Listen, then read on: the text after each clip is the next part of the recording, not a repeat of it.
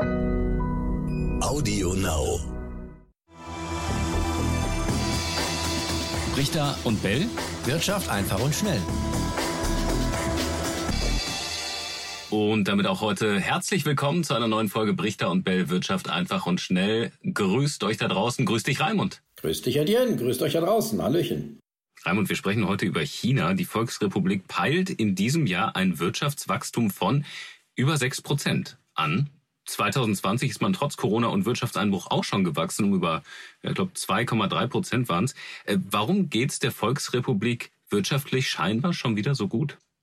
Naja, zum einen haben die ja ähm, die Corona-Epidemie ähm, viel äh, schneller überstanden als wir. Man muss auch sagen, mit viel drastischeren Maßnahmen, das wissen wir.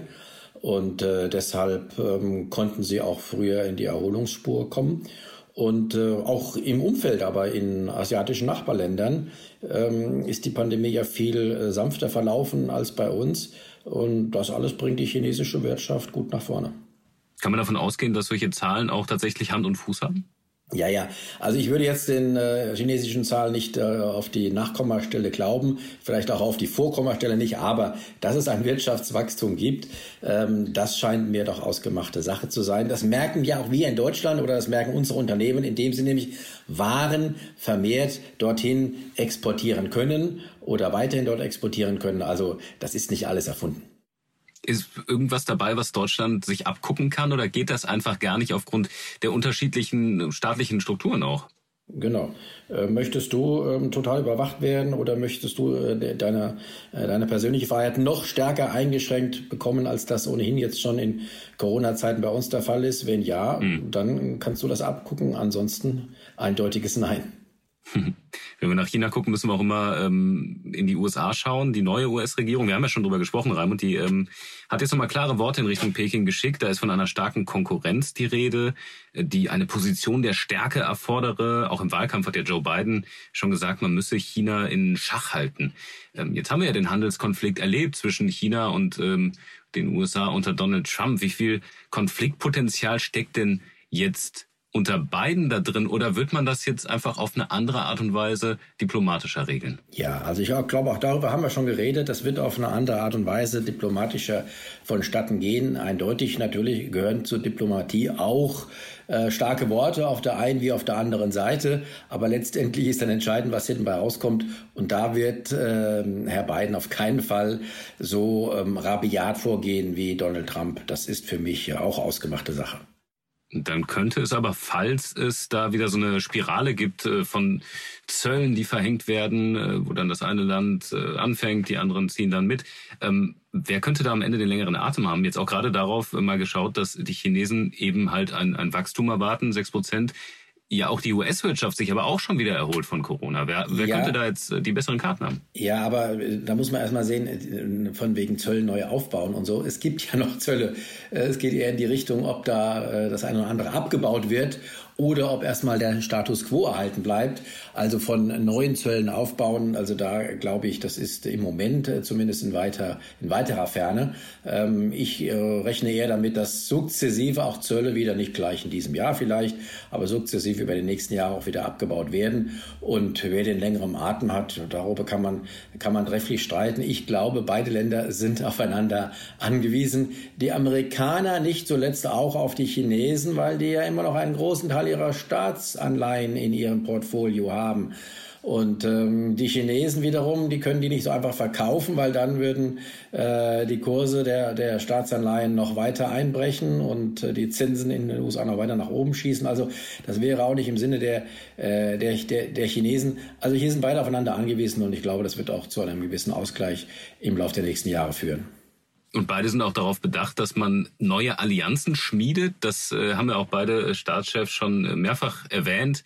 Ähm, zum Beispiel Projekt Neue Seidenstraße, was die Chinesen ja auch schon seit längerem äh, vorhaben. Aber gleichzeitig möchte äh, Joe Biden auch mit der EU wieder enger zusammenarbeiten. Kann das für die USA ein Vorteil werden, äh, dass man sich da gegebenenfalls stärker aufstellt zusammen? Du meinst jetzt mit der EU zusammen gegen China? Mit, mit der EU oder muss die EU auch Richtung China schauen selber? Naja, die EU schaut ja sowieso auch nach China, das ist klar. Ja. Die EU will ja auch äh, ihre Wirtschaftsbeziehungen zu China ähm, eher ausbauen als ähm, äh, nach unten nach unten drehen. Äh, das hat sie ja auch mehrfach betont. Es gibt da ja auch äh, bestimmte Abkommen in der Richtung.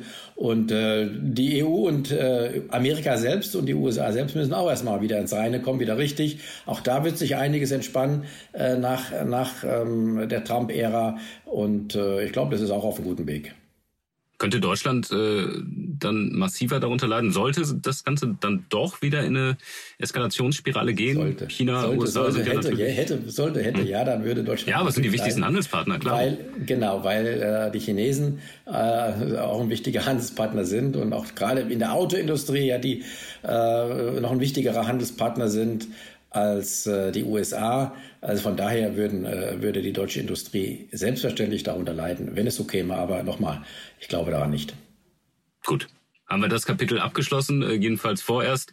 Schauen wir mal zu uns nach Deutschland. Wir hatten ähm, ja, einen neuen Bund-Länder-Gipfel, neuen alten sozusagen ja. mit äh, den gleichen Teilnehmern und auch wieder mit Beschlüssen, wo manche sich aber fragen, was äh, bedeutet das jetzt konkret für mich? Also ähm, Einzelhandel zum Beispiel, der macht äh, ja in Teilen ab heute auch wieder auf. Aber insgesamt, ähm, es gibt viel Kritik aus der Wirtschaft in Deutschland. Äh, ist die berechtigt?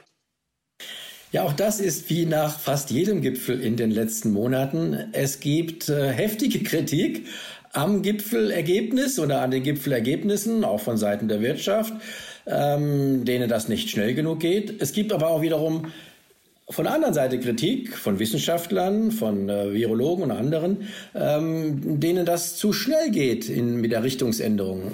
Wenn man das mal gegeneinander aufwiegt, würde ich sagen, naja, wenn von beiden Seiten äh, Kritik kommt, vielleicht ist sie von Seiten der Wirtschaft heftiger, das mag zwar sein, weil die auch äh, stärker darunter leidet.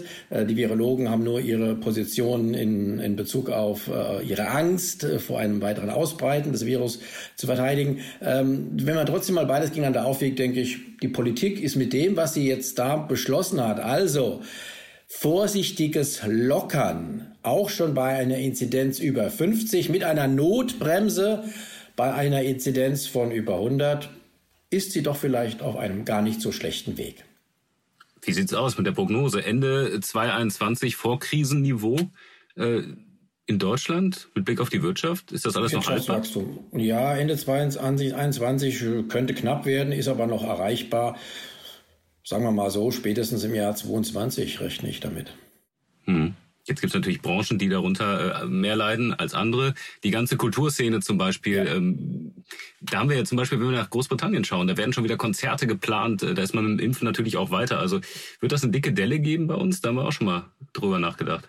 Ja, die Delle ist natürlich bei diesen Unternehmen, bei diesen Firmen, bei diesen Branchen, die besonders betroffen sind, da wird es auch viel länger dauern, äh, bis äh, das Vorkrisenniveau erreicht wird. Manche werden es vielleicht äh, auf absehbarer Zeit gar nicht erreichen. Ich glaube, der Flugverkehr zum Beispiel, der wird äh, dieses Niveau, das sagen ja auch Experten, das sagt die Lufthansa selbst, vielleicht Mitte des Jahrzehnts, wenn überhaupt wieder, wieder erreichen. Ähm, da dauert es selbstverständlich länger. Und äh, wenn du, weil du gerade Großbritannien ansprichst, ist, finde ich, ein sehr interessantes äh, Land, auch in der Hinsicht, als dass wir ja wie oft hier ähm, über die negativen Folgen des Brexit gesprochen haben.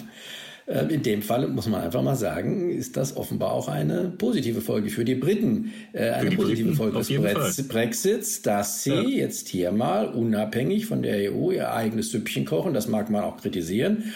Aber für die britische Wirtschaft ist das nicht das Schlechteste. Also, äh, und diese, diese Stimmen, die dann ja immer wieder äh, hier auch aufkamen, ja, und auch für Großbritannien wird das ein, ein Desaster werden und wird, also die sind auch schon mehr oder weniger verstummt. Ähm, ich persönlich habe mich ja nie daran beteiligt, an dieser Kritik. Ich habe jetzt diesen Brexit nicht befürwortet. Ähm, ich habe ihn aber auch nicht vollkommen abgelehnt. Ich habe gesagt, wenn die Briten das so wollen, dann sollen sie das machen. Aber ähm, man sieht auch, dass auch diese Seite dass diese Angelegenheit auch zwei Seiten hat und nicht nur die eine, die leider bei uns auch in den Medien ähm, in den letzten Jahren äh, dominiert hat. Ja, das wäre spannend geworden, ob die Briten mhm. dann so schnell hätten impfen können, wenn sie nicht den Brexit vollzogen hätten. Genau. Wahrscheinlich dann eher nicht. Schnelles Wort, Raimund, noch. Wir haben noch 30 Sekunden, bis wir bei 10 Minuten sind. Das ist ja unsere magische Untergrenze. Magisch, ähm, magisch, ja. Magisch. Äh, der DAX oder die Märkte an sich, die leichte Korrektur ist ein bisschen weitergegangen. Äh, wo stehen wir da gerade? Ja, es ist jetzt so doch für möglicherweise der Anfang einer etwas stärkeren Korrektur.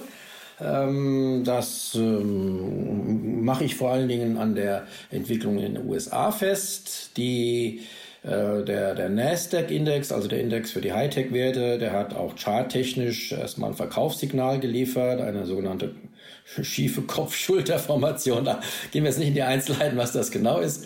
Doch, bitte ähm, erklär uns das. Nein, nein, nein, das, das müsste man zeichnen. Da müssten wir jetzt ein Video haben, da könnte ich das schön zeichnen. Okay. Aber äh, das ist jetzt hier, äh, da fühle ich mich überfordert, das jetzt auch noch verbal äh, zu zeichnen. Äh, aber Spaß beiseite. Ähm, ihr, ihr, wisst ja, dass ich da auch auf, diesen, äh, auf diese Herrchen- und Hund-Analogie Wert lege, also die 200-Tage-Durchschnittslinie.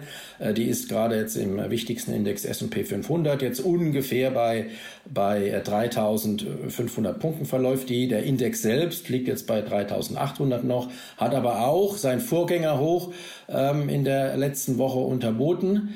Und das könnte auch dort das Signal sein, dass zumindest mal ein Rücksetzer auf die 200-Tage-Linie erfolgt, also dass der Hund zu seinem Herrchen zurückfindet. Also das wäre jetzt nochmal ein Minus von roundabout 8%. Und dann gucken wir mal. Schauen ja, wir mal, wie es weitergeht. Ja. Absolut. Und äh, gerne eure Fragen und äh, Anregungen an brichter und bell at ntv.de schicken und dann äh, sind wir gespannt, was wir nächste Woche zu besprechen haben. Ja, vielleicht auch mal was zu, zur Schuldenbremse. Schuldenbremse? Nein, Raimund, tatsächlich, die Schuldenbremse. das Jahr ist ja noch lang.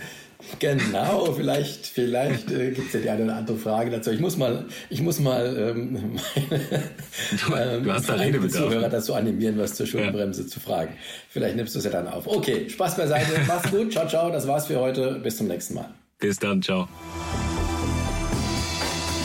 Richter und Bell. Wirtschaft einfach und schnell.